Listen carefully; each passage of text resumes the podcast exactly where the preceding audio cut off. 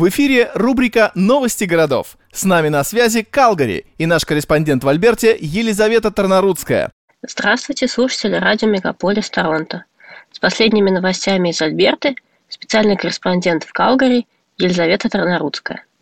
Как и в других провинциях, количество заражений ковидом начало стремительно падать с начала января. И правительство Альберты приняло решение снять большинство ограничений – Ковидные паспорта уже отменили в начале февраля, а с 1 марта также отменили масочный режим и ограничения на все виды общественных собраний. Медицинским работникам в Альберте теперь не обязательно вакцинироваться или предоставлять результаты быстрых тестов перед выходом на смену. С 15 марта также молодые люди возраста от 12 до 17 лет могут вакцинироваться бустером. На этой неделе канадский сегмент интернета наполнился огромным количеством смешных и грустных шуток на тему растущей инфляции и растущими же на этом фоне ценами на бензин и электричество. При этом федеральный налог на карбон должен увеличиться с 1 апреля, что еще сильнее увеличит цены. Средняя цена на бензин в провинции сейчас составляет 1 доллар 56 центов за литр, что на 44% выше цены предыдущего года. Правительство Альберты приняло решение приостановить взимание провинциального налога на топливо, что уменьшит цену на бензин на 13 центов. Также семьи получат налоговый возврат в размере 150 долларов, который будет вычтен из счета за электричество. На этом фоне контрастной новостью кажется резкий скачок цен на обучение в самом большом университете провинции – университете Альберты – Университет, э, один из старейших в стране, многие годы входит в пятерку лучших университетов Канады. С самого начала пандемии было объявлено о больших сокращениях финансирования университета, а к концу пандемии, через два года, Министерство образования одобрило повышение цен на почти дюжине программ, включая популярные программы юриспруденцию, инженерное дело и психологию. Юристы будут платить э, около 15 тысяч в год вместо 11 тысяч за предыдущий год – Студенты на программе MBA будут платить 24 тысячи, что на 71% больше, чем в предыдущем году.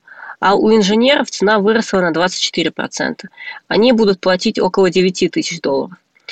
Студенческий профсоюз ожидаемо не одобрил такие изменения, и, как выразился президент профсоюза Рован Ли, это просто оттолкнет потенциальных студентов или наложит дополнительный груз на тех, кто все-таки будет учиться в университете Альберты. Если же отвлечься от экономических новостей и перейти к новостям культуры, то нельзя пройти мимо 50-летнего юбилея одного из самых любимых культурных центров Калгари, так называемого Pump House Theatre, театра на насосной станции. В 1970 году преподаватель драмы университета Калгари Джойс Дулитл и ее коллега, президент сообщества любителей театра Калгари Виктор Митчелл, запросили у городских властей разрешение занять и перестроить старую заброшенную насосную станцию номер два, которая находилась в самом центре города в западной части даунтауна. И через два года, 9 марта 1972 года, после двух лет труда огромного количества волонтеров, новый театр открыл свои двери и не переставал этого делать на протяжении последних 50 лет. Более миллиона зрителей посетили театр и посмотрели постановки десятков различных профессиональных и полупрофессиональных театральных компаний. Кроме непосредственно постановок, Пампхаус также продолжает организовывать театральные классы для детей и молодежи. И уже несколько поколений калгарийцев продолжают водить туда своих детей и внуков.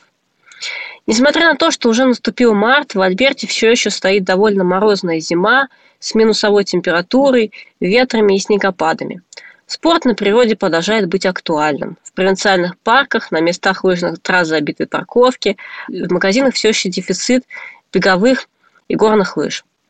Горнолыжные курорты тоже открыты и забиты желающими кататься. На сегодня это все новости нашей провинции.